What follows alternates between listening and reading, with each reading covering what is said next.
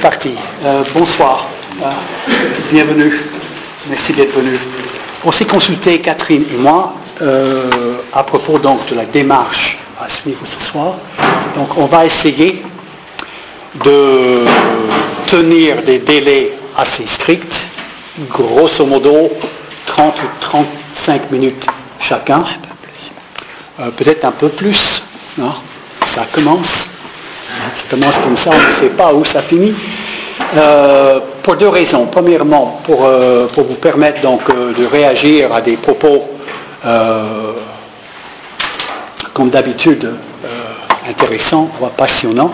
Surtout, deuxièmement, peut-être pour ceux parmi vous qui le souhaiteraient, pour revenir sur le contenu de la séance de la dernière fois. Il y avait des personnes qui m'ont dit qu'ils regrettaient de ne pas pouvoir poser des questions sur le sujet donc, de la formation, de l'éducation, de l'école, etc. Et comme donc Catherine était là la semaine dernière et qu'elle est de nouveau parmi nous, ce serait donc euh, tout à fait possible de prolonger la séance de la semaine dernière si vous le souhaitez. Voilà. Euh, je démarre donc euh, la suite de ma lecture de Paul Valéry par rapport aux enjeux de, cette, de ce séminaire et de l'association. Ce qui rend la démarche de Valérie si intéressante, c'est qu'il pense comme Gide et finalement comme tous ceux qui ont trait à une certaine postmodernité à partir d'un imaginaire économique néoclassique. C'est en cela qu'il est tout à fait le contemporain de Saussure, qui lui aussi incarne l'éruption de l'imaginaire néoclassique. J'entends par l'imaginaire néoclassique euh, le moment où les valeurs, hein, c'est la deuxième donc, partie de mon analyse de la forme valeur, c'est le moment où les valeurs sont déterminées non plus substantiellement, mais différentiellement par un équilibre instantané. Donc chez le linguiste, dans la conception du langage, on retrouve l'éruption de cet imaginaire néoclassique. Cette configuration, je vous l'ai dit, est à mon avis à la source du tournant postmoderne dans lequel nous sommes pris comme dans un interrègne.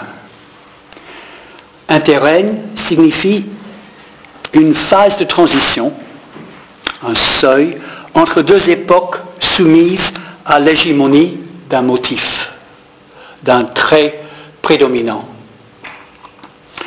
On a, récemment, pu, par exemple, revisiter le parcours de Michel Foucault comme se situant dans l'interrègne entre une époque qui avait établi la révolution comme motif et une autre époque qui avait établi l'état de droit comme seule source de motifs d'espérer. Je mets quant à moi toute l'énergie de l'espoir et du désespoir dans cette caractérisation de notre présent comme interrègne. Je ne saisis pas encore l'ensemble des traits de l'époque qui vient, de l'époque qui doit être là déjà pour qu'il y ait interrègne. J'ai l'impression d'être impliqué dans une sorte de langage performatif où, pour continuer, il faut que je pose le terme de mon parcours hein, pour pouvoir avancer. Donc, acte.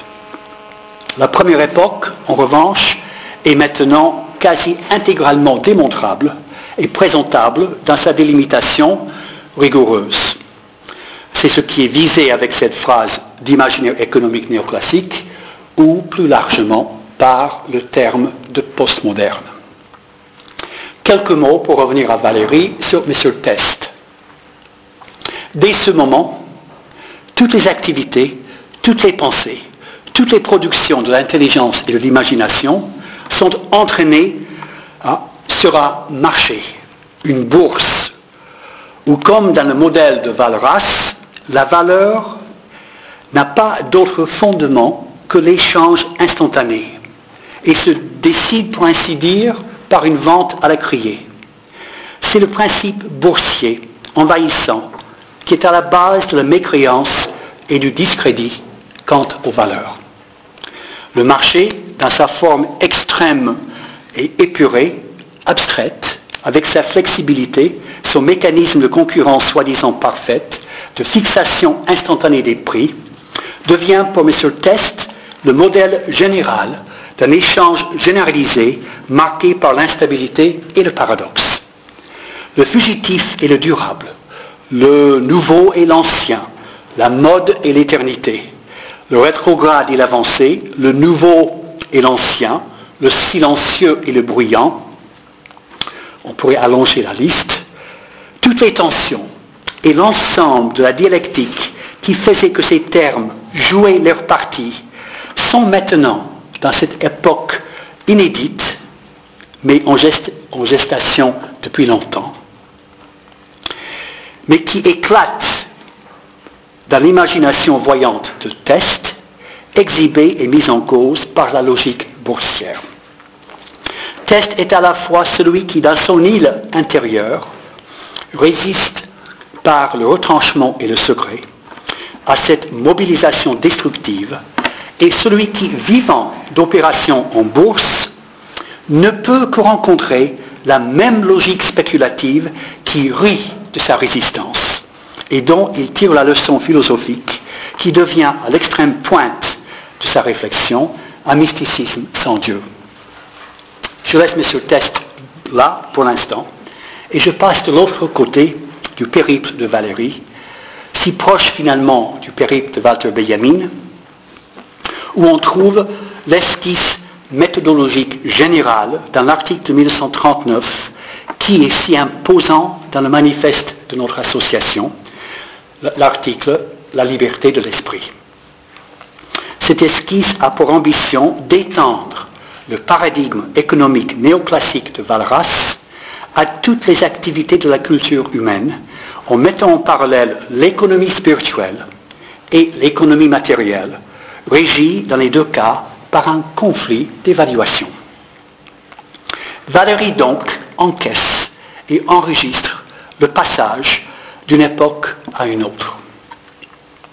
Il est, Valérie, dans l'interrègne entre Valras et Marx pour donner deux noms propres à ce passage de la modernité à la postmodernité. C'est la différence sentie puis conceptualisée entre ces deux, deux époques qui justifie la mise en place d'une nouvelle arme de compréhension. Ce qui a changé, dit Valérie, c'est le statut des valeurs. C'est le passage d'un monde de la valeur stable à un monde de la valeur variable. Le passage d'un monde fondé sur le trésor et sur le travail. Je reviendrai tout à l'heure à ces immenses problèmes, si excitants pourtant, qu'il y a dans ces deux mots utilisés comme je le fais ici. Des mots donc utilisés pour signaler une époque entière.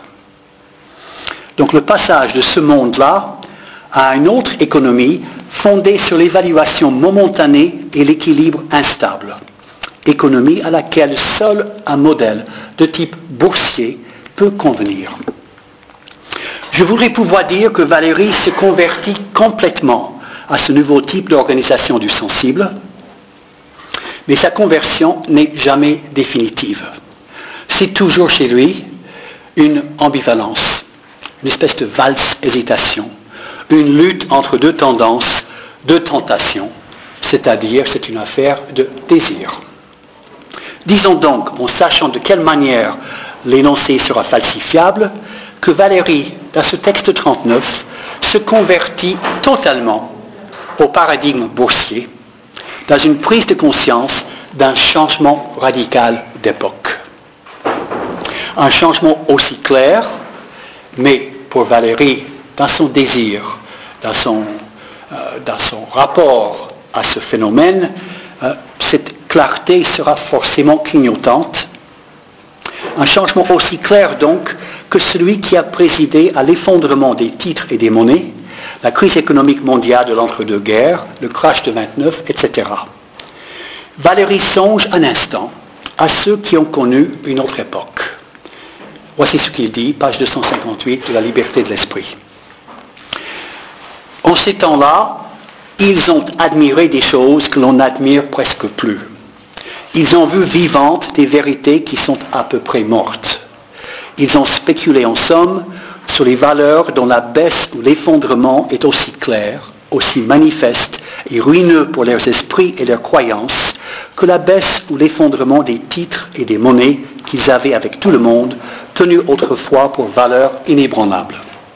Ils ont assisté à la ruine de la confiance qu'ils qu'ils avaient dans l'esprit, confiance qui a été pour eux le fondement et en quelque sorte le postulat de leur vie. Fin de citation. Et effet, pour moi en tout cas, euh, tout à fait stéréophonique par rapport à ce qui a pu se dire ici. Ce qui rattache l'analyse de Valérie à une démarche économique néoclassique, c'est qu'il ne s'interroge pas sur la substance des valeurs dont il parle. Valérie ne parle ni du travail des hommes, comme dans l'économie classique, de Ricardo à Marx, ni de l'étalon or qui doit fixer le cours des valeurs. Ce qui l'intéresse, mais c'est aussi ce qui le désole, ce qui l'inquiète et ce qui l'excite, dans une oscillation entre un enthousiasme dandy et un désespoir d'aristocrate de l'esprit ancien, c'est la hausse et la baisse des valeurs, les relations différentielles, les concurrences. C'est une véritable réduction des valeurs à leurs rapports réciproques qui permet à Valérie un travail analogique gigantesque pour s'assimiler toutes les valeurs aux valeurs boursières. En employant le terme de valeur dans le sens de valeur boursière ou mobilière, Valérie opère une réduction axiologique dont l'année prochaine, il faudra entreprendre la comparaison avec la neutralité, axiologique de Max Weber. C'est-à-dire le fait que chez Max Weber, toutes les valeurs ah, seront considérées comme neutres devant une approche scientifique. Je ferme la parenthèse. Donc Valérie opère une réduction axiologique, assez weberienne donc, à même de loger toutes les valeurs sous l'enseigne non pas de la science comme chez Weber, mais à l'enseigne de la valeur boursière. Ce modèle boursier de détermination des valeurs, par équilibre momentané résultant de l'interaction entre les offres et les demandes, est celui qui s'impose dès que l'on part de l'individu sans renoncer pour autant à penser la vie sociale, donc l'interaction des individus.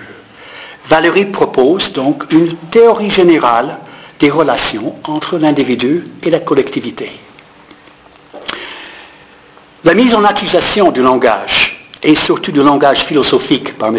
Test ou Valéry, se sert surtout de ce paradigme. Les philosophes sont les victimes les plus abusées par le crédit accordé aux mots, par l'illusion qu'il y aurait un sens vrai des mots, qu'il y aurait une profondeur, une valeur autre que de position et de circonstances qui résiderait et subsisterait dans le terme isolé. C'est la page 66 hein, de Regard sur le monde actuel. J'ai l'impression hein, d'assister en me lisant à une description assez exacte de ce qu'on appelle la postmodernité. Les philosophes ici sont donc des espèces d'artistes. Je cite Valérie, page 126 de Léonard et les philosophes. Les rares, sans doute, n'est point comme les, celui des poètes l'art d'abuser de la résonance des mots. Les philosophes spéculent sur une sorte de foi dans l'existence d'une valeur absolue et isolable de leur sens. Qu'est-ce que la réalité se demande le philosophe. Et qu'est-ce que la liberté? Il se met dans l'état d'ignorer l'origine à la fois métaphorique, sociale, statistique de ces noms, dont le glissement vers des sens indéfinissables va lui permettre de faire produire à son esprit les combinaisons les plus profondes et les plus délicates. On verra tout à l'heure comment Valérie lui-même va finir par se trahir en devenant philosophe artiste à son tour. Le philosophe est donc un spéculateur, mais qui, au lieu de jouer sur la variabilité des valeurs, table sur leur fixité, oubliant que le mot est une humble créature anonymement produite, c'était une citation de Valérie, qui n'est qu'un antique expédient de commerce vulgaire et des échanges immédiats, autre citation de Valérie, le philosophe l'élève à une trop haute destinée, celle d'exciter la puissance interrogatrice de son esprit, celle de faire fonction de clé capable de satisfaire le désir de tout concevoir. Il y a ici une assez étonnante opposition entre la valeur d'échange et la valeur d'usage, que Valérie conçoit avec tous ceux qui, pendant l'époque postmoderne, tirent sur la valeur d'usage comme hors du circuit d'échange. Je pense ici surtout à Jean Baudrillard, à Jean-François Lyotard et à Jean-Marie Benoît. Ce sont trois représentants français de ce moment où la valeur d'usage tombe à côté comme étant finalement une chose honteuse. Le philosophe outrepasse les capacités du langage ordinaire qui est issu du commerce et de l'échange en montrant une foi aveugle et déraisonnable dans le sens des mots comme valeur absolue, isolable, invariable, intouchable. Les philosophes croient à la valeur archétypale des mots, mesure éternelle, étalon absolu du sens, tandis qu'ils restent aveugles à leur valeur de simple jeton, de simple échange. La valeur sur le mode de l'échange, résultat d'un concours, d'un échange, d'un équilibre momentané. Deuxième partie de mon exposé. Bien entendu, il ne peut rester longtemps dans cette apologie de l'échange. Il lui faut, à lui Valérie, autre chose que les jetons, autre chose que les archétypes. Valérie se met donc à la recherche et à la quête de son trésor. L'axe de la valeur en poésie n'est pas celui où s'opèrent l'échange et les échanges bancaires, boursières, mais celui où se cherche par un effort singulier l'ancrage dans un trésor ou un fond qui excède le signe circulant. Mais comment échapper à la fonction bancaire, boursière du langage? Je cite ici un autre texte de Valérie, Poésie et poésie abstraite, qui a été recueilli donc en variété, tome 5, J'essaie, voici la solution de Valérie, hein, pour sortir donc du cercle euh, diabolique de l'échange. J'essaie de remplacer les formules verbales par des valeurs et des significations non verbales, qui soient indépendantes du langage adopté. J'y trouve des impulsions et des images naïves, des produits bruts de mes besoins et de mes expériences personnelles. Valérie souligne, et moi je souligne doublement, c'est ma vie même qui m'étonne. Et c'est elle qui me doit fournir, si elle le peut, mes réponses. Car ce n'est que dans les réactions de notre vie que peut résider toute la force et comme la nécessité de notre vérité. Fin citation. Il serait très facile d'accuser, de, relever les criantes insuffisances de cette sortie de l'enfer des échanges. Mais avant de passer, comme on a pu le faire tout au long de la période postmoderne qui tire à boulet rouge sur la valeur d'usage, il faut, je crois, pouvoir admirer la beauté et la convenance de la région indiquée par cette réponse. Dans sa forme si insuffisante et précritique, si on veut, mais dans sa forme si exclamative et enthousiasmante. Bien entendu, ah, bien entendu, tout le monde est d'accord, on est tous redoutablement avertis, il n'y a pas d'autre accès à ce que vise Valérie que le langage. Et pourtant, il dit qu'il a réussi une sortie du langage. Bien entendu, il n'y a pas une autre sortie du langage à une autre sortie à d'autres supports de la mémoire tertiaire, mais ce qu'il vise est désirable en l'état.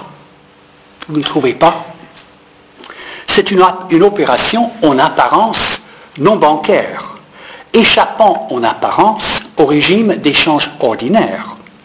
Valérie essaie le remplacement des signes du langage par des valeurs non verbales. Le trésor, dit-il, des impulsions et des images. Cette orientation est celle de la profondeur. Le trésor se doit d'être profond, ou selon la langue de Benjamin, oratique. Quelques phrases hein, de Valérie ici. Profonde pensée est une pensée qui nous paraît n'avoir pu se former et se laisser prendre qu'à l'écart du temps naturel. Elle nous impose quelque chose de plus que les pensées qu'un simple échange expédie. Valérie, ici, est en train de produire hein, sa conception, son entente de la valeur du sage. Deuxième citation, profondeur. Le sens vague de ce mot me semble composé des idées de deux grandeurs. La grandeur d'une certaine transformation de l'objet de notre pensée et la grandeur de l'effort que nous croyons avoir été nécessaire pour effectuer cette transformation ou pour lui permettre de se produire.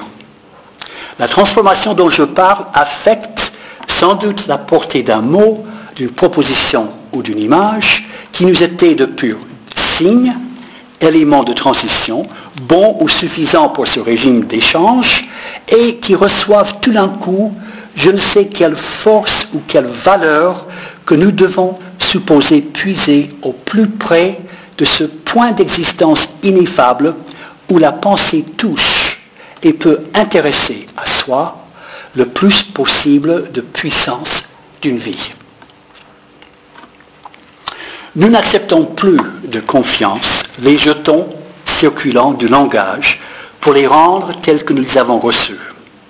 Mais refusant ce fiduciaire, nous exigeons, à l'époque de Valérie, sur le champ, les réelles valeurs desquelles ils sont censés être les substituts commodes. La pensée se fait profonde lorsqu'elle exige de toucher, au sens commercial comme au sens physique du terme, le trésor même dont les purs signes n'étaient que le remplacement conventionnel. Elle ne se contente plus de convertibilité postulée, elle réclame une conversion de fait, hein, en espèce sonnante et trébuchante. C'est alors le plus possible des puissances d'une vie qui en est le motif. Troisième et dernière partie de mon intervention, je pense que je vais tenir le délai.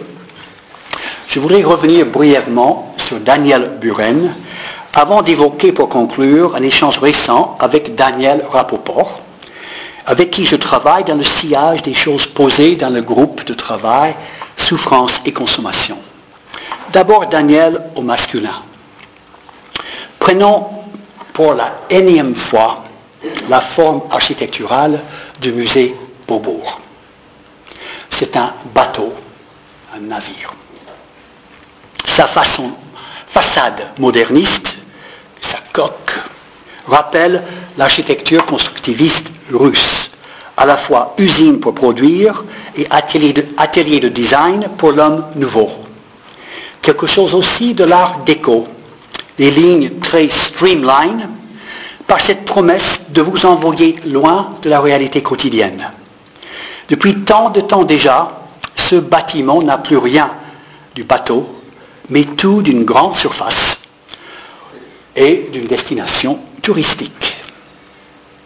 Maintenant, Buren, Daniel Buren, euh, entre 1975 et 1977, et son installation Les couleurs, les sculptures. Les couleurs, bien entendu, c'est avant toute autre chose le drapeau de la France. Et les couleurs sont celles archi connues maintenant de Buren et de son parcours dans le monde. Le drapeau français a perdu de son efficace et de son superbe.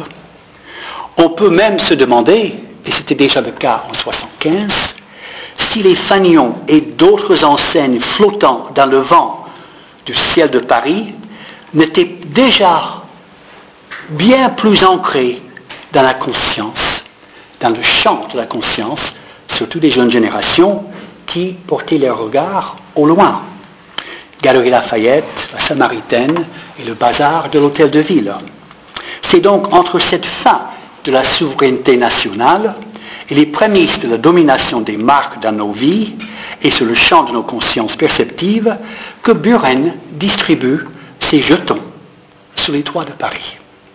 15 pièces rectangulaires, 200 par 300 cm, avec des bandes blanches et des couleurs, comme vous le savez. Buren transforme ces objets exposés, les faisant passer d'objets d'art à des objets semi-fonctionnels, des panneaux indicateurs, peut-être même des drapeaux. Quelle peut être la valeur d'usage de ces objets?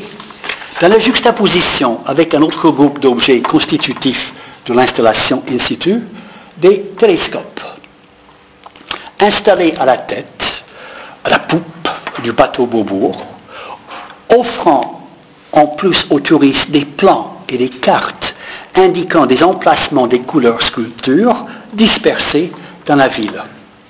Le télescope, c'est une prothèse pour un voyage, assez semblable à l'activité du visiteur de musée, qui lui veut regarder et chercher des objets dans le lointain passé, ou en étant tendu dans l'attente d'un vrai avenir menaçant, ou alors dans le plaisir plus ou moins simple de retrouvailles avec des localités et des repères familières. Je passe maintenant à Daniel au féminin, à qui j'ai lu hier le passage suivant d'une conférence de 1967 de Michel Foucault, euh, qui donc tant a fait cette conférence en Tunisie, et ce n'est qu'au milieu des années 70 au moment où Buren donc, fait son installation à, Beaubourg, hein, que ce texte a commencé à avoir un certain impact sur la pensée et la pratique architecturale de ces années 70. Voici le texte, c'est la conclusion de la conférence de Foucault. Maison close et colonie. Ce sont deux types extrêmes de l'hétérotopie. Et si l'on songe, après tout, que le bateau, c'est un morceau flottant d'espace, un lieu sans lieu, qui vit par lui-même, qui est fermé sur soi, et qui est livré en même temps à l'infini de la mer, et qui, de port en port, de bordée en bordée, de maison close en maison close, va jusqu'aux colonies chercher ce qu'elles recèlent de plus précieux en leur jardin. Vous comprenez pourquoi le bateau a été pour notre civilisation, depuis le XVIe siècle jusqu'à nos jours, à la fois non seulement bien sûr le plus grand instrument du développement économique, mais la plus grande réserve d'imagination. Le navire, c'est l'hétérotopie par excellence. Dans les civilisations sans bateau, les rêves se tarissent. L'espionnage y remplace l'aventure et la police les corsaires. Sans savoir pourquoi, ce texte m'a fait penser un singulier petit pamphlet plutôt haineux de Régis Debray sur la ville de Venise. J'ai pensé donc aux gondoles. Et j'ai signalé à Daniel Rapoport qu'il y a des gondoles dans les hypermarchés dont les têtes, les têtes de gondoles, sont de plus en plus importantes dans le travail de captation de l'attention et du désir des consommateurs.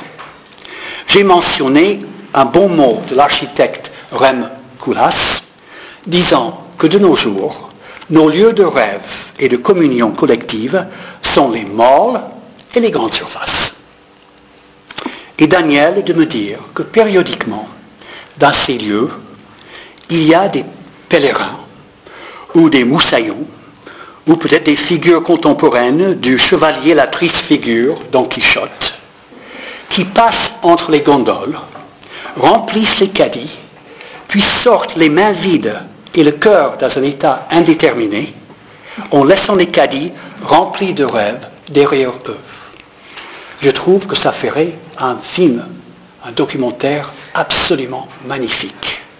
J'ai peur aussi que nous aurions dû rester plus longtemps dans le système des métaphores marins et navales, Car ce qu'il faut évoquer ici, aux côtés de ce caddie plein sans preneur, ça serait aussi la mutinerie sur la bounty, hein, avec Marlon Brando, comme autre figure possible sur l'horizon. Trop de rêves et pas assez de concrétisation débouchant sur les passages à l'acte. Tout ceci vaut motif pour la fondation d'une association, d'une constitution pour l'Europe, et plus ou moins métaphoriquement, cela vaut comme un appel aux armes. Je vous remercie. Marlon Brando. Non?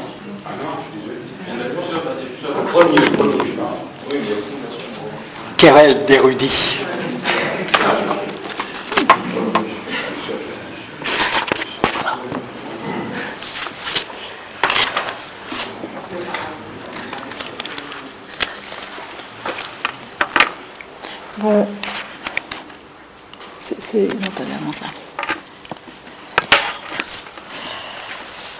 Euh, bon, alors moi, évidemment, je, vais faire une espèce de pas... Euh, je vais rétrograder par rapport à Georges, puisque je vais revenir au texte de Marx qu'il avait commenté euh, le 1er mars, jour où malheureusement je n'avais pas pu être là.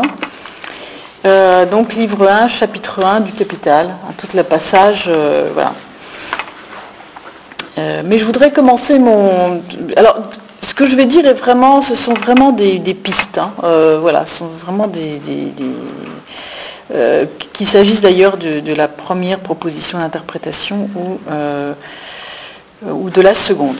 mais je voudrais commencer par une espèce de petite, je sais pas quoi, mise en bouche, en, vous parlant un petit peu de, l'art contemporain, parce qu'il me semble que euh, l'art, c'est toujours un bon point de départ pour aborder la question de la valeur.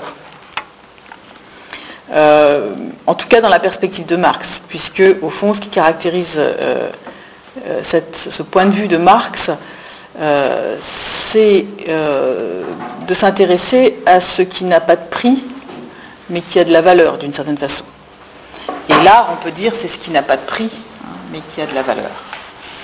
Euh, et au fond, euh, on voit que chez Marx, il y a vraiment de. Enfin, il y a, la, grande, ouverture de Marx par opposition à Ricardo ou à Smith, c'est véritablement de poser la question de la valeur et non pas celle du prix. Enfin, ça c'est une banalité, mais enfin c'est toujours bien de la, euh, de, la reposer parce qu'à mon avis, il y a un second attendu de cette manière d'engager la question économique, qui est que euh, ce qui fait la différence entre ces deux perspectives, c'est que euh, le point de vue du prix sur l'économie euh, sauvegarde, ou essaie de sauvegarder en tout cas, la possibilité de l'économie comme sphère séparée, d'une autonomie de la sphère économique, avec une ratio propre, là où le point de vue de la valeur euh, supprime hein, cette possibilité de penser une, rationalité économique séparée.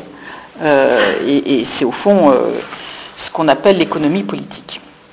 Alors dans cette perspective, je trouve que c'est assez intéressant de, réfléchir au, phénomène du marché de l'art aujourd'hui, vraiment aujourd'hui, c'est-à-dire depuis les années 2000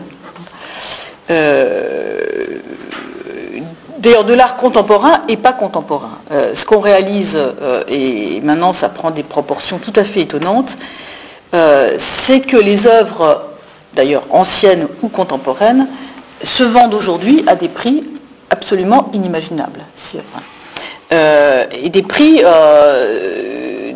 qui ont un caractère quasiment surréaliste et dont, à mon sens, le caractère irreprésentable euh, ou, surréaliste semble vouloir signifier précisément euh, le décalage euh, des deux paradigmes, c'est-à-dire du prix et de la valeur.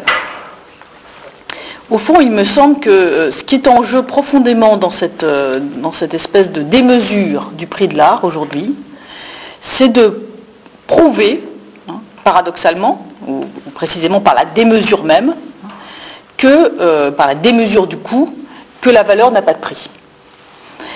Euh, et c'est tout à fait étonnant parce que, au fond, euh, si d'une certaine façon on peut encore légitimer euh, la cote d'un maître hein, par le fait qu'elle a derrière elle ou, que le tableau ou que l'œuvre a derrière elle une carrière de marchandise,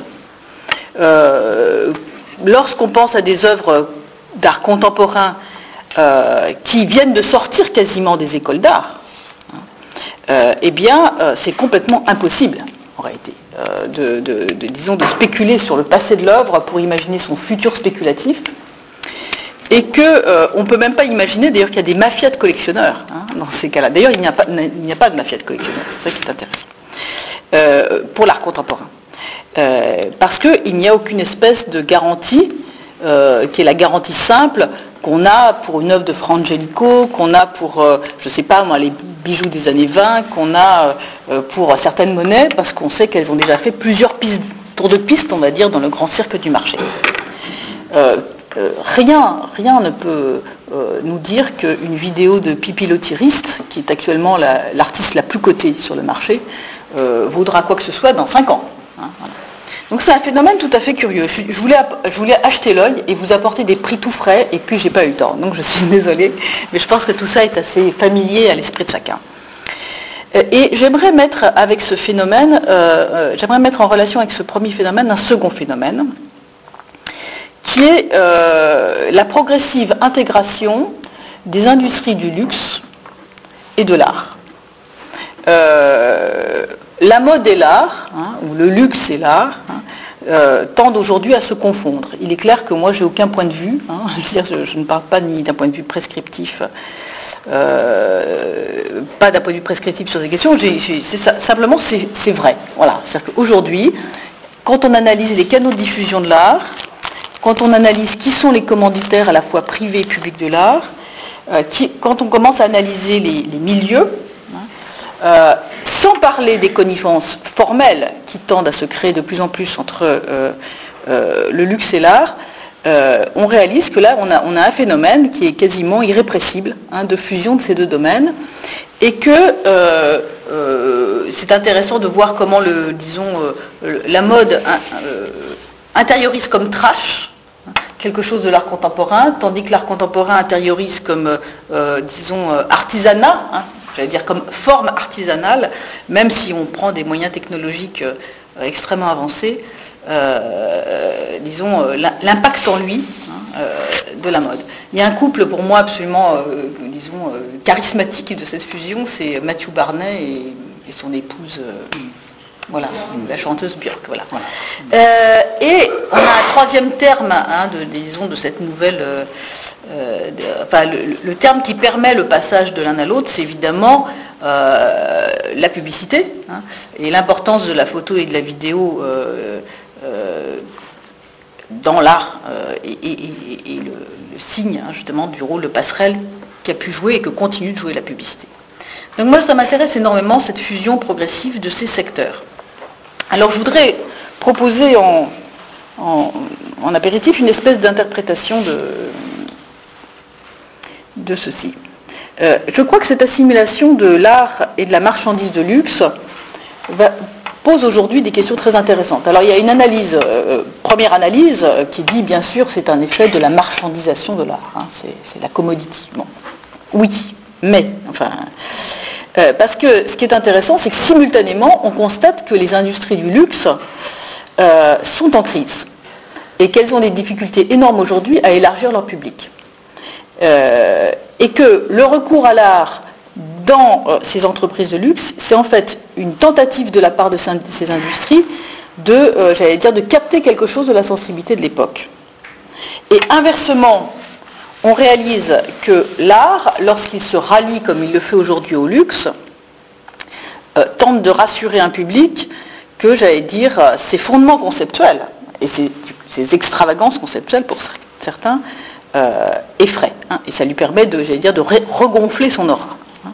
Donc au fond, c'est sur la base d'une commune fragilité que euh, s'est conclue cette alliance tactique entre euh, euh, l'art et le luxe, commune fragilité qui tient en fait à une crise contemporaine de la consommation. On en a parlé dans ce séminaire comme on en a parlé dans l'association à de maintes reprises. Autrement dit, à travers la crise de la consommation, à une crise de la forme marchandise. il est clair qu'aujourd'hui le désir se porte vers des biens dont la fonction est davantage du côté du service hein, euh, que de la jouissance immédiate. Hein. Et ce service, et c'est je crois très important de le noter, est aujourd'hui de plus en plus assimilable à la relation. Hein. Autrement dit, ce qui attise le désir des consommateurs, c'est tout ce qui a trait au développement du réseau, à l'initiation en fait du consommateur à ce que j'appellerais sa vie euh, de sujet dans le monde mondialisé. Hein. De telle sorte que les marchandises sont en fait des passeports pour le monde, hein, avec euh, des guillemets. Euh, et au fond, ce que vendent les industries contemporaines d'information et de communication, c'est la possibilité d'en être.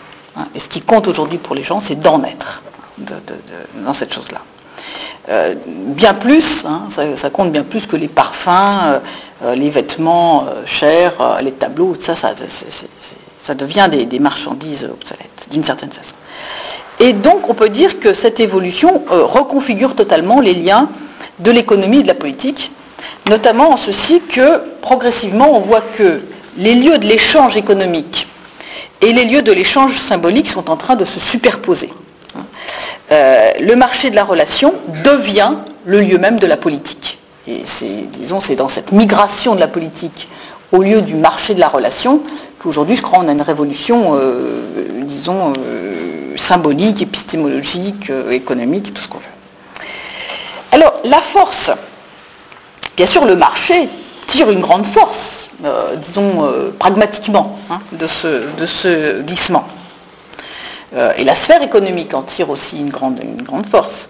Mais euh, en même temps, ça a un certain inconvénient, parce que euh, cette sphère économique perd, hein, via cette migration, hein, ce, glissement, elle perd précisément toute apparence d'autonomie. Hein. Et elle se trouve aujourd'hui passible de régulation notamment juridique, qui jusque-là ne se posait que dans la sphère politique et sociale. Et donc on a, on a une, une menace sur l'autonomie, sur l'autonomie de la sphère économique. Donc au fond, on pourrait dire, la question aujourd'hui de cette sphère économique, c'est de savoir comment sauver une apparence d'autonomie hein, qui lui garantissait, et qui lui garantit encore euh, très très majoritairement, euh, j'allais dire, euh, le confort d'une rationalité à part, hein, et qui, permet, qui lui permet de séparer, hein, j'allais dire, euh, euh, formellement hein, euh, les arguments au nom de l'intérêt des prises de conscience au nom du désir. Et ça, je pense qu'on a, on a ces deux facteurs sont à la fois évidemment liés dans les faits, mais séparés dans cette rationalité économique sous la forme bah, de l'utilitarisme qui aujourd'hui prend des formes de plus en plus sophistiquées, de plus en plus rationalisées, etc., et qui se défend finalement assez bien. Alors au fond, je crois que c'est à partir de là qu'on peut comprendre cette affaire d'alliance de l'art et du luxe. Parce que je crois que l'un et l'autre, et l'un avec l'autre, ils recréent l'illusion d'un marché séparé, hein, euh, qui lui-même entretient l'image d'une part de la sphère séparée de l'économie et l'image de la sphère séparée de l'art. Et à mon avis, l'opération hein, euh, qui a lieu aujourd'hui, hein, vraiment, je crois, très contemporaine, c'est la manière dont l'art et le luxe, hein, et à travers le luxe l'économie, se garantissent euh, une certaine autonomie, euh, et notamment, et c'est là où ils se rejoignent, l'art et le luxe, par une politique de prix outrancière, et par outrancière j'entends sublime, euh, le sublime au sens de ce qui est au-delà, qui mime en réalité, via le prix, via le coût, le caractère incalculable de la valeur. Hein, ce qui est beau aujourd'hui, c'est de voir que les prix, hein, la démesure des prix, miment l'incalculable de la valeur, de telle sorte que les sphères euh, du prix et de la valeur que Marx avait euh, conceptuellement distinguées, elles sont d'ailleurs toujours très distinctes, mais on voit le prix mimer, de façon, euh, la valeur. Alors, les prix atteints réaffirment le caractère abstrait de la monnaie. Et là, je, croise un peu ce que tu as dit autrement. Hein. Euh, comme si la monnaie elle-même n'était plus assez abstraite et devait être sursignifiée dans l'ordre esthétique. Et c'est ça qui, m'intéresse et c'est ça que, j'essaie un peu d'arracher à, Marx, à son corps défendant. Euh, comme si, au fond, à l'époque d'une désindexation de la monnaie par rapport à l'or, ce dont tu parlais alors évidemment ça n'a pas eu lieu à, l'époque de Valérie, mais on voit que Valérie sentait très bien le coup d'une certaine façon, hein. eh bien il fallait, euh, envers et contre tout, maintenir une sorte de règne séparé euh, d'une super abstraction qui représente hein, euh, par rapport à, la construction que, Marx élabore dans le livre 1 du Capital, une espèce de cinquième étage. Hein. Au-delà de la monnaie, on aura un, étage numéro 5. Hein. C'est-à-dire qu'on aurait usage, échange, relatif, équivalent, équivalent général, monnaie, et au-delà, ce que j'appelle l'esthétique du prix, hein, euh, le sublime outrancier du prix, comme euh, mimant euh, l'incalculable de la valeur. Voilà, donc euh, moi ce qui, m'intéresse, mais tout ça c'est très incoatif, donc euh, je n'ai pas encore vraiment formalisé autant que, euh, pas du tout comme je le souhaiterais ces choses-là. Mais enfin ce que je, pressens, c'est que dans la sphère de l'art et du luxe, on a ce que j'appelle une esthétique du prix, hein, un phénomène d'esthétisation, on pourrait dire, dans la tradition de, Benjamin, hein, dont témoigne très bêtement hein, le fait qu'aujourd'hui, vous n'avez pas une seule revue dédiée à l'art et à l'exposition de l'art, où vous n'avez une chronique hein, du cours de l'art, hein, euh, et qui donc n'expose au même titre des critiques hein, euh, des œuvres contemporaines, des illustrations des œuvres et des cours de la bourse. Et ça, c'est très récent. c'est quelque chose qui est apparu dans Art Press, à mon avis, il y a 4-5 ans. on a cette chronique. Donc on voit que le prix devient aujourd'hui une métaphore de l'abstraction de la monnaie, ce qui est tout à fait curieux, une manière de représenter la monnaie à défaut de pouvoir la garantir. Parce que rien ne peut plus la garantir. Il n'y a plus de garantie or. Hein. Et donc l'esthétisation va jouer le rôle que la garantie or ne joue plus. Hein, ce que tu appelais tout à l'heure à propos de Valérie, le trésor. Hmm. D'accord? Donc, euh, en ceci, je suis peut-être un peu postmoderne, hein, je ne sais pas, mais... Euh, euh, au fond, de mon point de vue, la puissance du mouvement d'esthétisation l'emporte aujourd'hui sur le processus d'abstraction et donc de symbolisation, euh, au point que le garant symbolique, l'ex-garant symbolique, doit trouver sa caution dans la sphère de la représentation. Euh, voilà, donc, euh, voilà, donc je vais un peu, je vais passer ce que je voulais dire après. alors,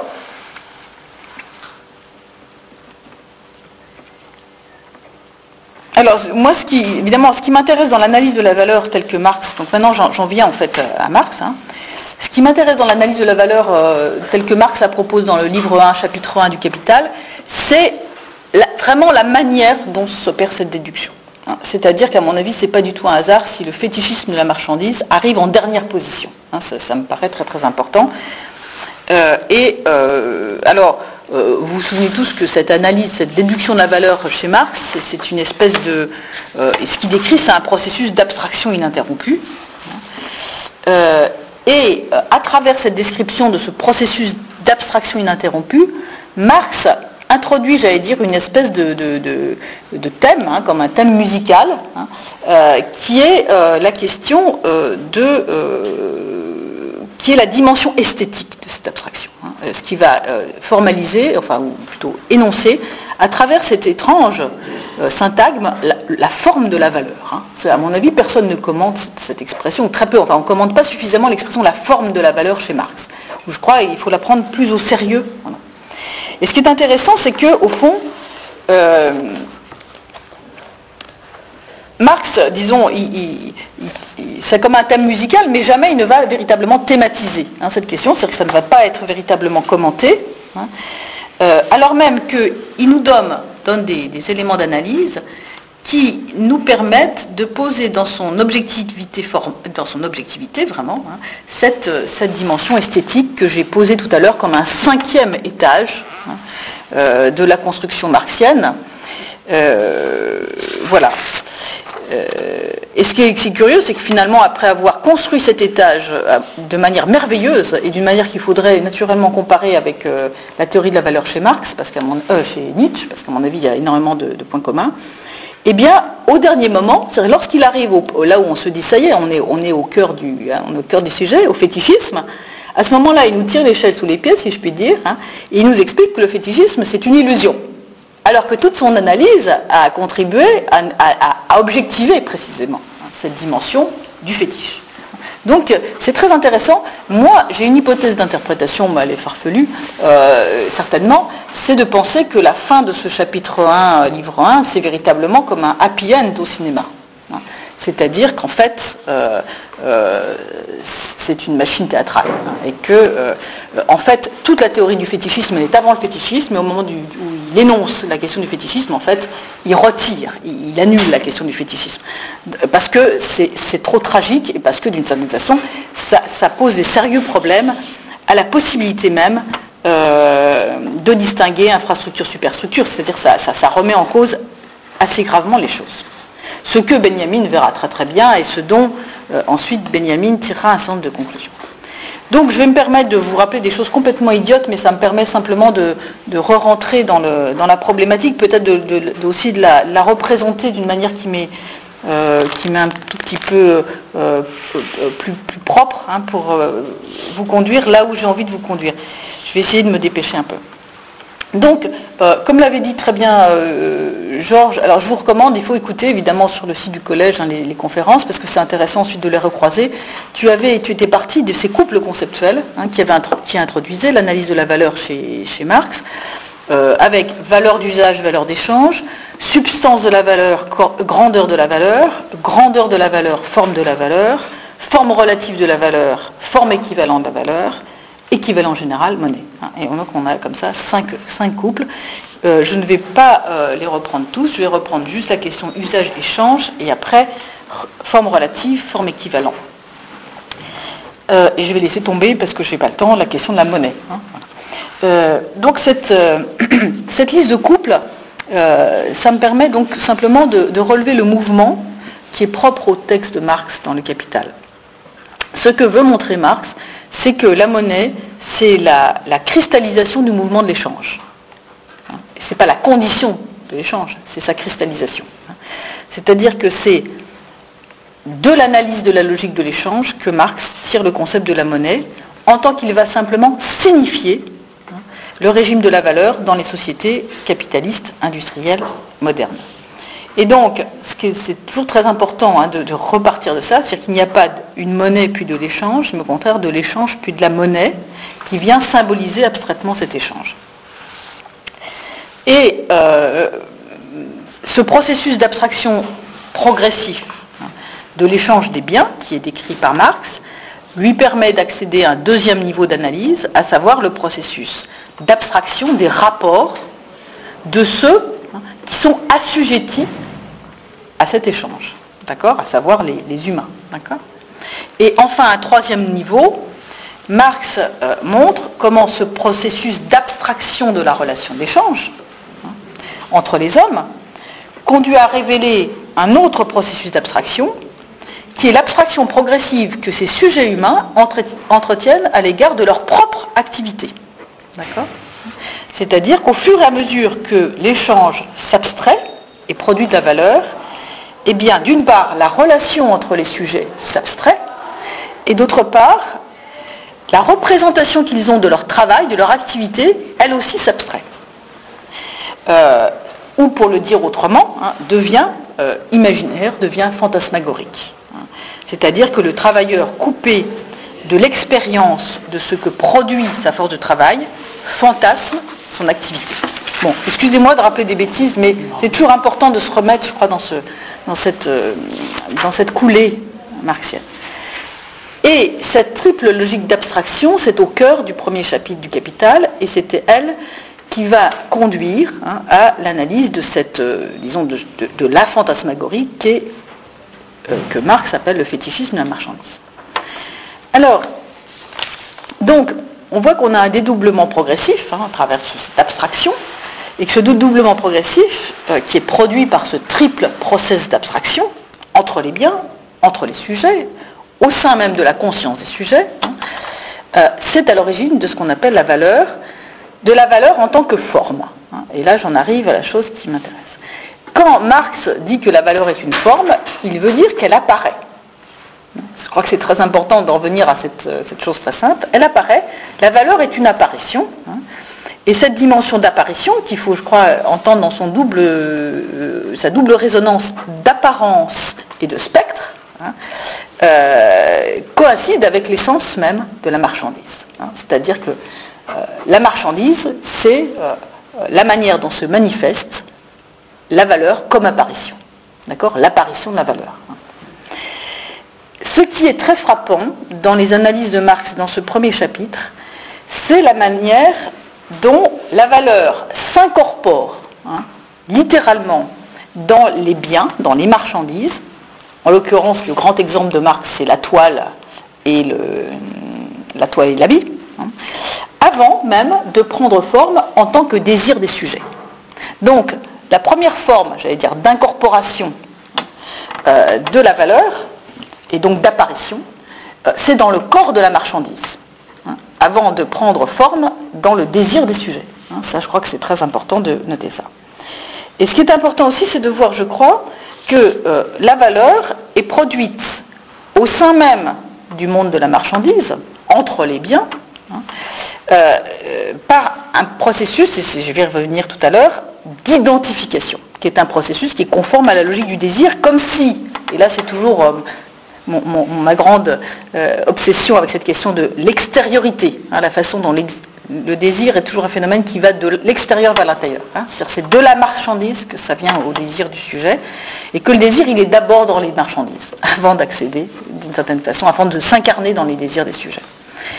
Euh, donc au fond,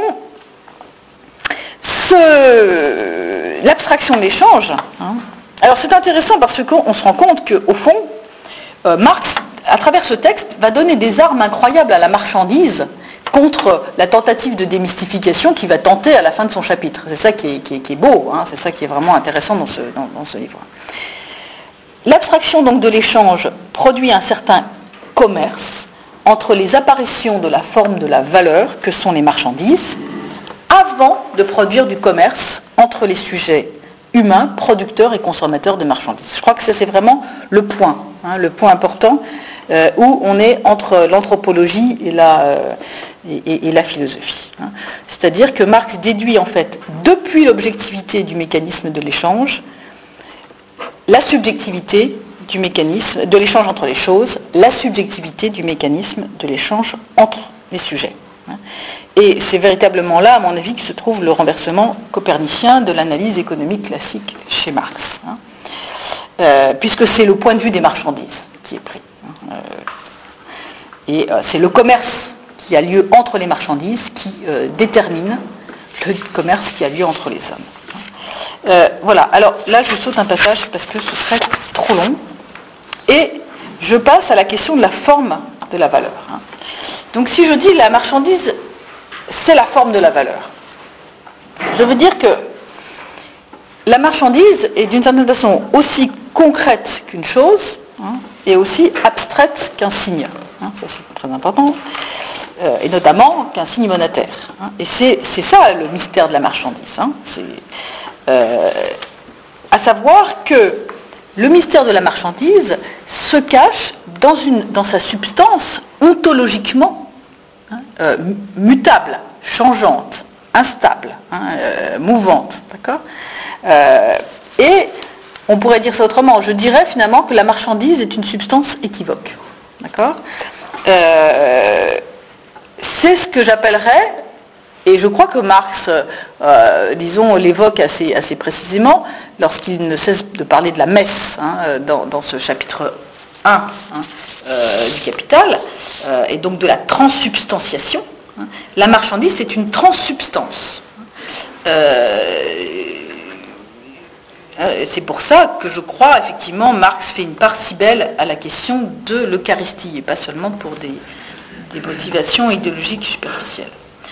Et Marx va décrire ce phénomène de mutabilité ontologique de la marchandise à travers un ensemble de métaphores qui est, par exemple, comment hein, le pouvoir transfigure l'homme de pouvoir. Hein. Euh, Alors, j'en arrive au, premier couple, qui est ce couple usage-échange. Voilà. Euh, donc, vous savez que vous connaissez tous le point de départ de l'analyse de Marx, qui consiste à dire que toute marchandise est double. Alors, ce que je vais essayer de comprendre, c'est qu'est-ce que c'est que cette forme de la valeur. Voilà. C'est-à-dire, moi, j'essaie de prendre euh, vraiment au pied de la lettre hein, cette ce dédoublement de la forme et de comprendre qu'en est-il de ce dédoublement de la forme de la valeur. Premier, disons, premier mode du dédoublement, en l'occurrence, c'est euh, la distinction usage-valeur d'échange. Moi, je ne parle jamais de valeur d'usage. Hein. Je pense que c'est mieux de parler usage-valeur d'échange, c'est plus clair.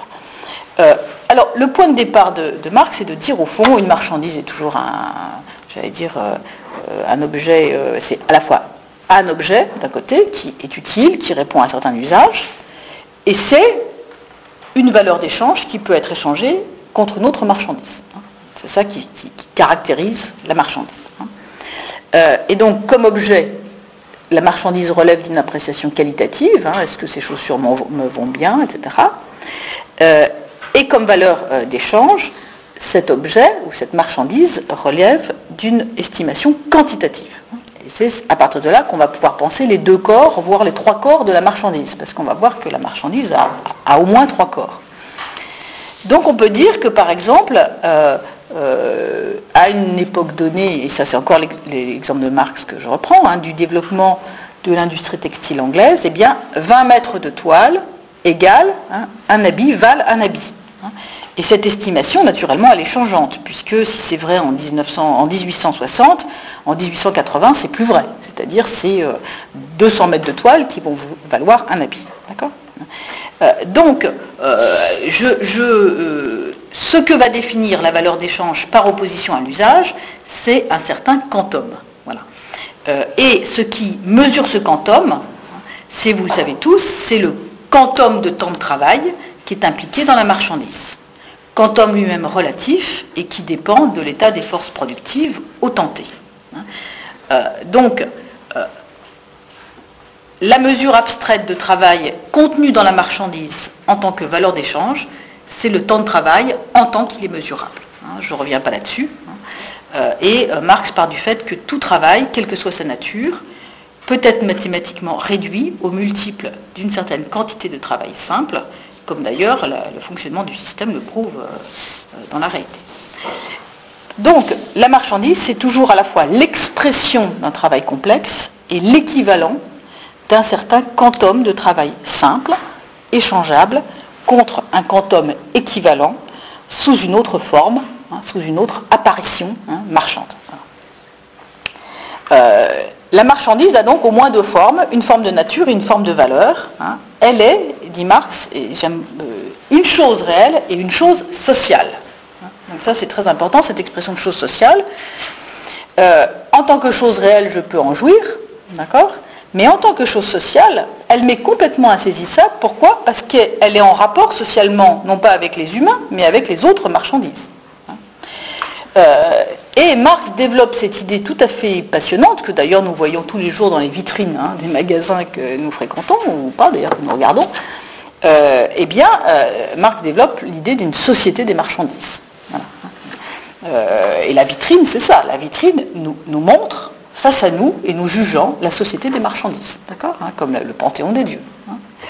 Euh, et cette société des marchandises, elle, règne au-dessus de la société humaine d'une certaine façon, hein, euh, ou en dessous, enfin ça dépend si on veut la considérer comme un enfer ou comme un paradis. Mais en tout cas, ce qui est sûr, c'est qu'elle forme une modalité sociale tout à fait euh, séparée entre des formes sociales distinctes. Et je vous cite juste un petit passage qui, vient simplement cristalliser ce que je suis en train de vous dire maladroitement, c'est que cette formule de Marx, il dit par un contraste des plus criants avec le corps des marchandises, il n'est pas un atome de matière qui pénètre dans sa valeur. On peut donc tourner et retourner une marchandise prise à part. En tant qu'objet de valeur, elle reste insaisissable, si on se souvient cependant que les valeurs de marchandises n'ont qu'une réalité purement sociale, qu'elles ne l'acquièrent qu'en tant qu'elles sont des expressions de la même unité sociale, du travail humain, il devient évident que cette réalité sociale ne peut se manifester aussi que dans les transactions sociales, dans les rapports des marchandises, les unes avec les autres. Hein. Et c'est un très beau texte, je n'ai pas le temps de le commenter parce qu'on voit que Marx, il tremble là sur, sur, le, fil du rasoir de l'interprétation.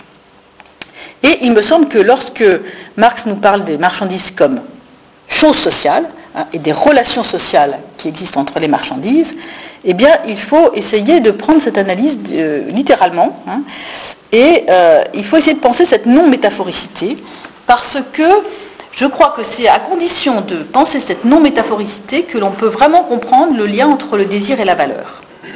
Euh. Donc vous voyez que si, euh, vu, dans l'optique de Marx, on voit donc que ces marchandises, c'est vraiment des chimères. Hein. Elles ont un corps d'homme et une tête d'animal, hein, ou l'inverse. Hein. Et ce sont des hybrides, des chimères qui parlent et qui se parlent. Donc vous voyez, là, euh, Marx nous dresse un spectacle complètement fantastique euh, opératique et on se demande pourquoi euh, Offenbach n'a pas euh, fait un opéra à partir de ce livre 1 du, Capital. D'ailleurs, on peut se demander si les opéras d'Offenbach ne sont pas d'une certaine façon des, manières de, montrer cette, cette, scène. Voilà, et j'en arrive à ce qui m'intéresse encore plus, c'est le, deuxième couple, hein, c'est le couple forme relative de la valeur, forme équivalente de la valeur. Donc Marx ajoute à cela, donc à ce premier dédoublement, un second dédoublement en nous disant la forme de la valeur est toujours double. C'est-à-dire que dans l'objet en tant que valeur, hein, comme porte-valeur, le consommateur voit toujours deux choses. Hein. Il voit l'objet, hein, l'objet comme porte-valeur, on va dire, et qui n'est pas, euh, et qui en, euh, et qui n'est pas en, l'usage, hein. mais surtout il voit en même temps l'objet qui porte la même valeur que lui. Euh, concrètement, lorsque je vois un bijou quartier, une montre quartier, je vois en même temps un sac, Hermès. Hein. Euh, et, je crois qu'il faut prendre euh, ce, dédoublement de la forme, de la valeur, très littéralement. c'est-à-dire que le fait de pouvoir s'échanger, c'est-à-dire de valoir autant qu'une autre marchandise, de pouvoir donc se représenter sous une autre forme, fait trembler la forme de l'objet, hein, va le, redédoubler, hein, va le démultiplier, non seulement hein, euh, à travers ces deux corps que sont l'objet et la valeur, mais au sein même de ce corps de la valeur, comme ce qu'il est en tant que tel, ce qu'il apparaît, l'apparition, mais comme cette autre apparition qu'il pourrait être s'il était une autre marchandise qui vaut autant que lui. Donc vous avez cette espèce de métamorphose fait, euh, tout à fait étrange de la marchandise qui fait la poésie de la marchandise naturellement. Et donc ce n'est pas seulement comme objet d'usage et comme valeur d'échange que la marchandise est une chimère, on peut dire que c'est une, chimère multipliée par deux. Hein. c'est comme si euh, on ajoutait à cette, cette tête d'animal, je ne sais pas moi, euh, des...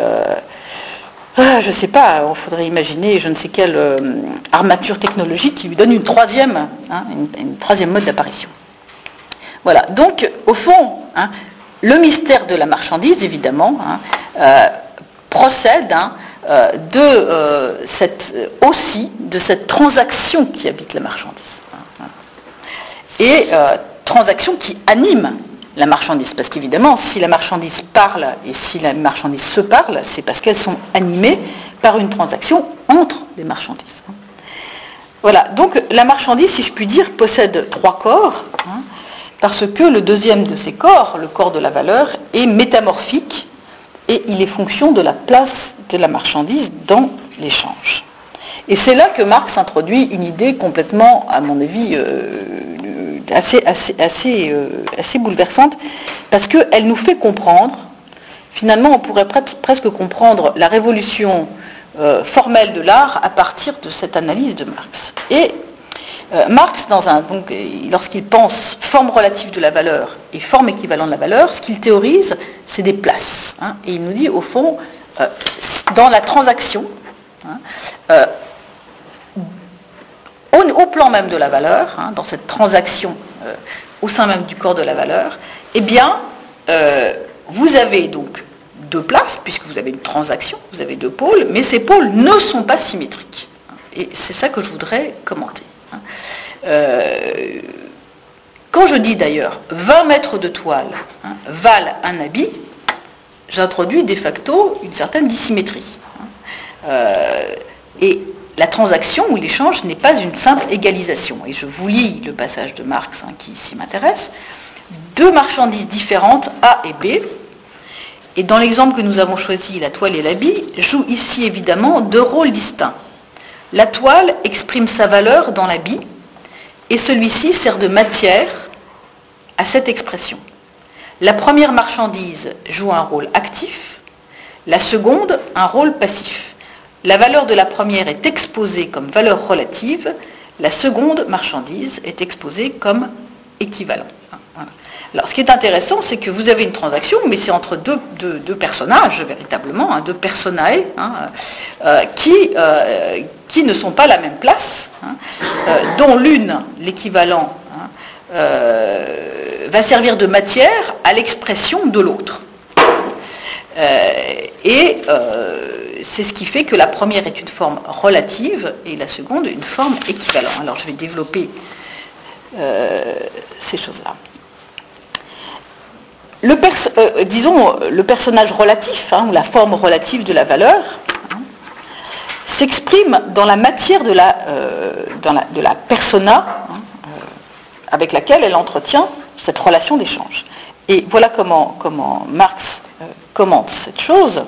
Je vous demande d'être attentif à, aux espèces de glissement métaphorique. Comme on le voit, tout ce que l'analyse de la valeur nous avait révélé auparavant, la toile elle-même le dit dès qu'elle entre en société avec une autre marchandise, l'habit.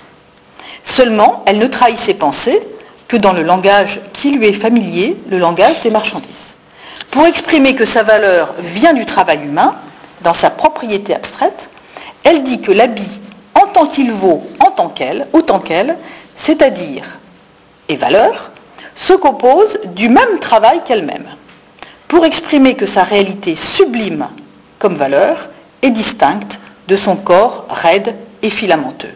Elle dit que la valeur a l'aspect d'un habit et que par conséquent, elle-même, comme chose valable, ressemble à l'habit comme un œuf à un autre. Bizarre conclusion. Donc vous voyez la première partie de la, scénette, hein. euh, la toile qui n'est pas très belle, hein, avec son corps filamenteux et raide, hein, ah, se dit, zut, finalement, je vaux autant que la vie qui lui peut être rouge, vert, brillant, satin, etc. Enfin tout ce qu'on veut. Hein, C'est-à-dire qu'en fait, elle, s'exprime, hein, elle, exprime sa valeur à travers la vie. Hein.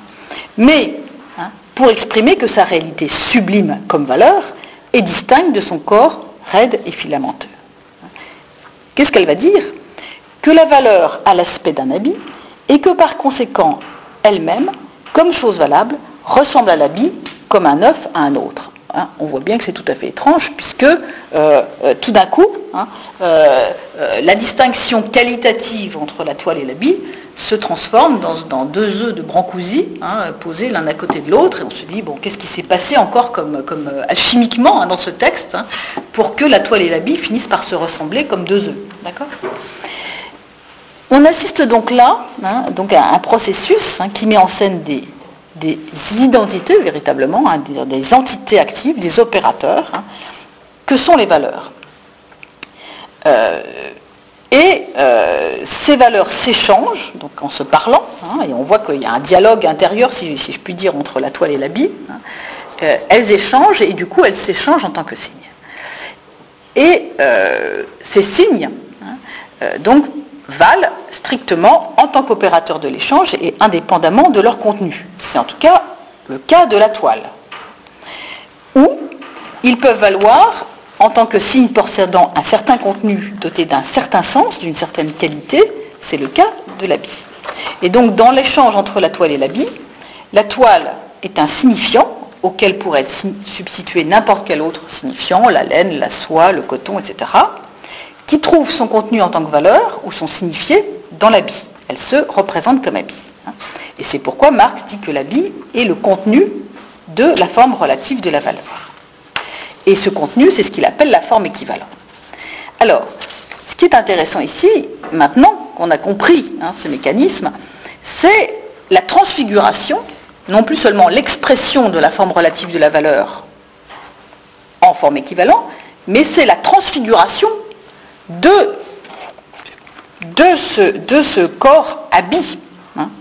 Euh, il est transfiguré parce que dans le regard que pose sur lui la toile, il ne figure pas hein, comme, j'allais dire, comme qualité, hein, euh, comme la figuration d'un travail complexe, mais il, apparaît comme une forme sublime d'un travail abstrait.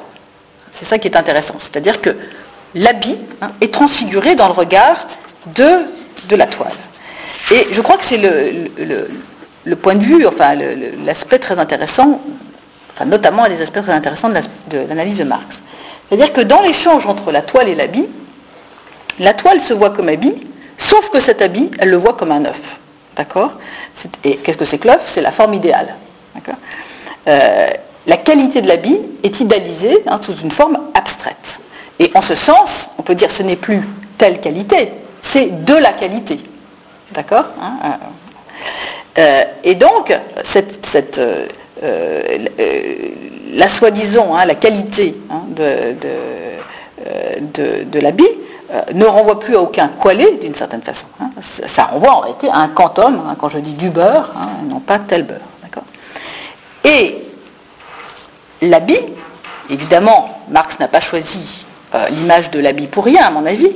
L'habit ne possède ce pouvoir d'expression de la valeur que pour autant que son apparence elle-même est double, c'est-à-dire que pour autant qu'il ait à la fois cet habit neuf, cet habit râpé, cet habit euh, en drap, en laine, rouge, vert, bleu, etc., hein, mais en tant que dès qu'il entre en relation avec la toile, son corps profane, hein, son corps euh, consacré à l'usage, hein, est métamorphosé, c'est-à-dire qu'il devient l'uniforme d'un certain pouvoir d'échange, l'uniforme de la valeur. Et je crois que euh, si Marx prend euh, la métaphore de la toile et de l'habit, ou l'exemple de la toile et de l'habit pour caractériser son propos, c'est parce que ça lui permet de passer insensiblement de l'habit à l'uniforme hein, euh, euh, du, personnage important et au roi. Hein. et évidemment, j'emploie à dessein ce terme d'uniforme. Hein. on sait bien qu'un habit, c'est un uniforme, au sens de forme unique. et là, je vais, vais vous lire la métaphore marxienne elle-même. Hein. En effet, dit Marx, nous avons vu que dès qu'il est posé comme équivalent par la toile, l'habit n'a plus besoin de passeport pour constater son caractère de valeur. Dans ce rôle, sa propre forme d'existence devient une forme d'existence de la valeur. Cependant, l'habit, le corps de la marchandise habit, n'est qu'une simple valeur d'usage. Un habit exprime aussi peu de valeur que le premier morceau de toile venu. Cela prouve tout simplement que dans le rapport de valeur de la toile, il signifie plus qu'en dehors de ce rapport. De même que main personnage important dans un costume galonné devient tout à fait insignifiant si les galons lui manquent.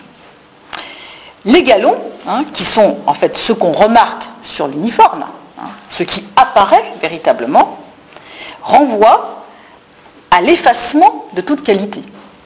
C'est-à-dire à l'effacement de toute particularité.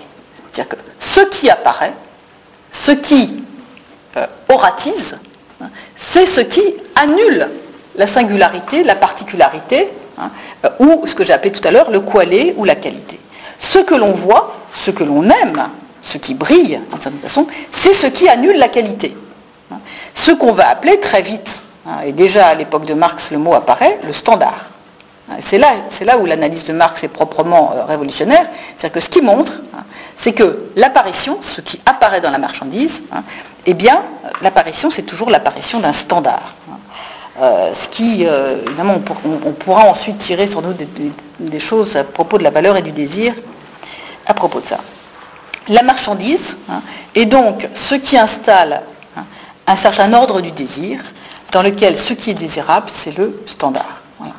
Euh, et euh, en étant posé comme forme équivalent dans la forme de l'échange, le corps de l'habit, nous dit Marx, euh, est devenu transparent.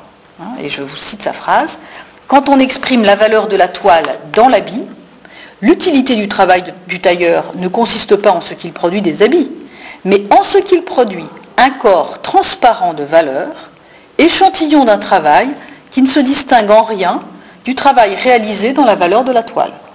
Et ce corps transparent, évidemment, est magnifique. Hein.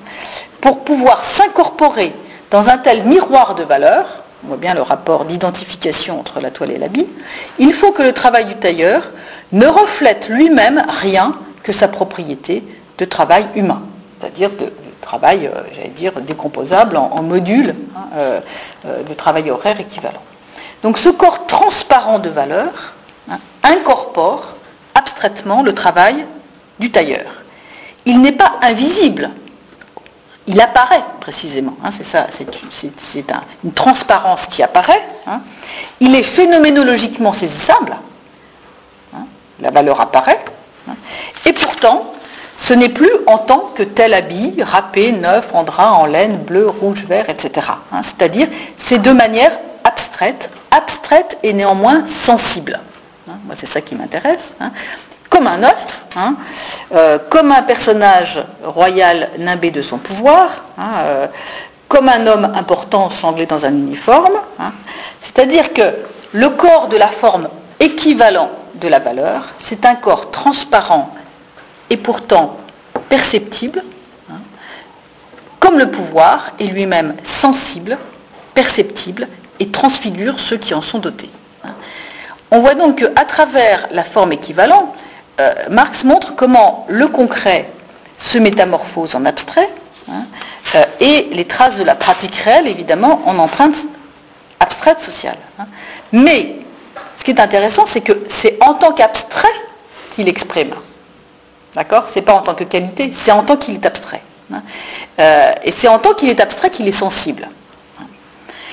On voit qu'au centre de cette description de Marx, la question qui est posée, c'est la question d'une expression sensible de l'abstrait, d'une expression sensible de la transparence, d'une expression sensible de la forme idéale. Hein. Et euh, ce qui est posé aussi, c'est évidemment le lien entre le pathos de l'identification et la neutralité formelle. Hein. ça, c'est aussi très intéressant. Euh, évidemment, hein, euh, tout à l'heure, j'ai parlé pas par hasard de l'œuvre de Brancusi. Hein. J'aurais pu parler aussi bien du grand verre de Duchamp hein, à propos de cette transparence qui apparaît. Hein. et je crois qu'on euh, pourrait aussi bien parler de l'abstraction artistique qui euh, précisément arrive au moment même où Marx produit cette valeur, cette, analyse. C'est-à-dire qu'on voit là que, Marx, en produisant une phénoménologie de l'abstraction, euh, tout simplement, il nous, permet, il nous donne des, catégories qui nous permettent de penser le rapport effectivement de l'art et de la marchandise. Hein, Donc on pourrait dire que si le travail du tailleur peut fonctionner comme miroir du corps valeureux de la toile, hein, de cette toile qui dit et moi, hein, euh, euh, c'est comme travail humain pur, quantifiable et néanmoins visible. Et Marx dit le travail du tailleur est métamorphosé en simple expression de sa propre qualité abstraite. Voilà. Alors, euh, je voulais simplement hein, euh, euh, mettre le doigt, parce que je crois qu'on n'en a pas vraiment fini avec cette histoire, sur l'incroyable trafic de substances hein, qui se cache derrière la transaction entre les marchandises. Hein le fait que chaque élément, en tant qu'il devient porte-valeur, est métamorphosé, hein, euh, la manière dont la toile se dédouble hein, en se contemplant dans le miroir que lui tend l'habit, et inversement. Et évidemment, il y aurait euh, tout un développement à faire sur le rapport entre Dionysos et Apollon dans euh, la naissance de la tragédie de Nietzsche. l'habit brille au-dessus de ses qualités réelles pour incorporer un certain quantum de travail. Et euh, comme si cette double métamorphose relevait d'un certain désir, hein, parce qu'on a vraiment là une philosophie du désir, Marx va nous parler du côté platonique de l'affaire. Hein. Euh, donc euh, évidemment tout ça n'est pas un hasard du tout. Hein. Donc voilà, moi ce qui m'intéresse évidemment c'est la manière dont, dont, Marx, au fond, montre la manière dont le désir qu'entretiennent les marchandises entre elles identifie le désir Hein, qu'entretiennent les sujets entre eux. Alors évidemment, là, il, faudrait faire, c'est pas, pas un exposé, c'est un an de séminaire là-dessus. Euh, voilà. Euh, voilà. Donc écoutez, je, Voilà. Et en fait, ce qu'il décrit ici, c'est un peu le règne de la vitrine. Hein, pour conclure, pour vous donner une, image forte. Hein. et le règne de la vitrine, on peut dire que. Euh, voilà. c'est là, où nous sommes. voilà. Voilà. Donc, je suis désolée. Euh, parce que c'était un peu un peu trop long. Voilà. C'était un peu trop long. Je me suis vengée de ne pas avoir été là pendant si longtemps en parlant trop. Euh, voilà. Non mais la fin c'est pas. C'est encore autre chose. Voilà, merci.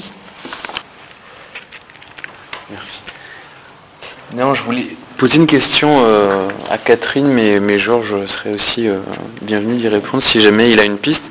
C'est ce que je trouve frappant avec Marx et l'analyse de la marchandise, c'est le fait que quand bien même on l'a travaillé et retravaillé, réexpliqué, etc., c'est toujours fuyant cette affaire. C'est-à-dire que c'est un espèce de raisonnement à étage qu'on n'arrive jamais à totaliser et on ne sait pas si c'est le raisonnement de Marx qu'on n'arrive pas à totaliser ou si c'est la marchandise elle-même qu'on ne parvient pas à totaliser. Et ma question, elle est toute euh, didactique en fait, savoir euh, est-ce qu'il y aurait un angle total, enfin une espèce d'angle qui permettrait de faire que cette chose reste en mémoire. Parce que c'est vraiment une affaire de mémoire. Euh. de mémoire de quoi? Bah, Au sens où chez Marx, il faut toujours se rappeler une espèce d'ordre de raisonnement qui passe par la marchandisation de la force de travail, euh, elle-même passant dans la marchandise, etc. Enfin, il y a une espèce de circuit euh, euh, qui fait que toute cette série de dédoublements prend son origine très lointainement par rapport au fétichisme, en fait, qui est une espèce de, d'effet exactement. Et, quand, et quand ça peut m'arriver, enfin, ça m'est arrivé qu'on me demande comment expliquer le fétichisme, qu'est-ce que c'est que le fétichisme de la marchandise, je suis obligé de faire un cours pendant une demi-heure en fait. J'arrive pas à l'expliquer comme ça en fait. Et donc euh, voilà en fait ma question elle est euh, euh, c'est peut-être juste une charade en fait, je sais pas, mais y a-t-il une espèce de. Est-ce qu'on pourrait ne serait-ce qu'inventer voilà, simplement quelque chose qui serait l'angle aphoristique de Marx, qui fait que soit le raisonnement, soit la marchandise se donne d'un coup?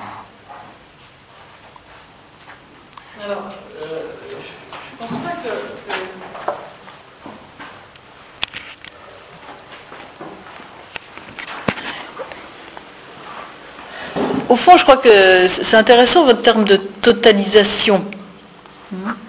Euh, parce que vous parlez encore comme un, comme un sujet au centre du monde, hein, qui voudrait rassembler le monde autour de lui. Euh, ce qui est intéressant, moi ce qui m'intéresse évidemment dans ce, dans, ce que j'ai appelé tout à l'heure le, renversement copernicien, euh, c'est la manière dont, Marx a, d'envisager le, désir des humains à partir des identifications proposées par les marchandises et donc d'une théorie du désir entre les marchandises. Hein. C'est-à-dire que euh, c'est cette espèce de manière d'être dehors, hein, un peu comme j'avais essayé de l'énoncer un peu la dernière fois déjà, hein, euh, qui, euh, qui, fait que non, bien sûr, certes, vous, vous n'aurez pas de, le point de vue totalisant sur ce phénomène. Parce, que par définition, tout à l'heure j'ai parlé de ceux qui sont assujettis hein, au désir de la marchandise. Hein. Et si on fait jouer euh, ce, génitif comme un génitif subjectif et pas seulement objectif, hein, euh, euh, c'est-à-dire si on prend au sérieux l'hypothèse de la fantasmagorie, eh bien non, effectivement, toujours vous retomberez dans, dans dans le sentiment d'être joué hein, euh, par, ce. Euh, j'allais dire par ce, qu'est l'identification, parce que ce qu'on pourrait aussi, c'est travailler sur le rapport entre le concept d'identification qui est ici proposé par Marx et le concept d'identification chez Lacan. Hein, ce serait tout à fait, tout à fait intéressant. Euh, voilà, donc je pense que c'est ce type d'obstacles que vous rencontrez, qui sont au moins autant psychiques, mais qui sont vrais pour tout le monde. Hein que, que, intellectuel, si je puis dire. Oui, et puis ce qui si, je pose cette question, c'est le fait qu'au fond, euh, le monde des marchandises ne connaît que ça. Euh, et son analyse, euh, en fait, remonte déjà à 150 ans, quoi. Mais de fait, on cesse de l'oublier, cette analyse. Et je suis frappé, en fait, de voir que d'une certaine façon, on connaît la marchandise, mais Marx et son analyse n'est pas passée, en fait, socialement. C'est pas vrai toutes sortes de choses très érudites ou très euh, compliquées en fait. Et il me semble que Marx reste un, un niveau euh, d'ignorance en fait sociale qui, est étonnant en fait, parce que finalement sur rapport à la marchandise on est tout le temps dedans et j'ai l'impression qu'on est tout le temps en train de se demander ce que c'est que ce truc-là. Oui, c'est comme le désir. Mhm. Alors évidemment, euh, ça a l'air très iconoclaste de dire ça, hein, au sens où on, on idéalise beaucoup certaines formes du désir contre d'autres formes du désir. Mais pourquoi? Mais c'est là où je deviens postmoderne et où le trésor euh, valérien va me, va me châtier.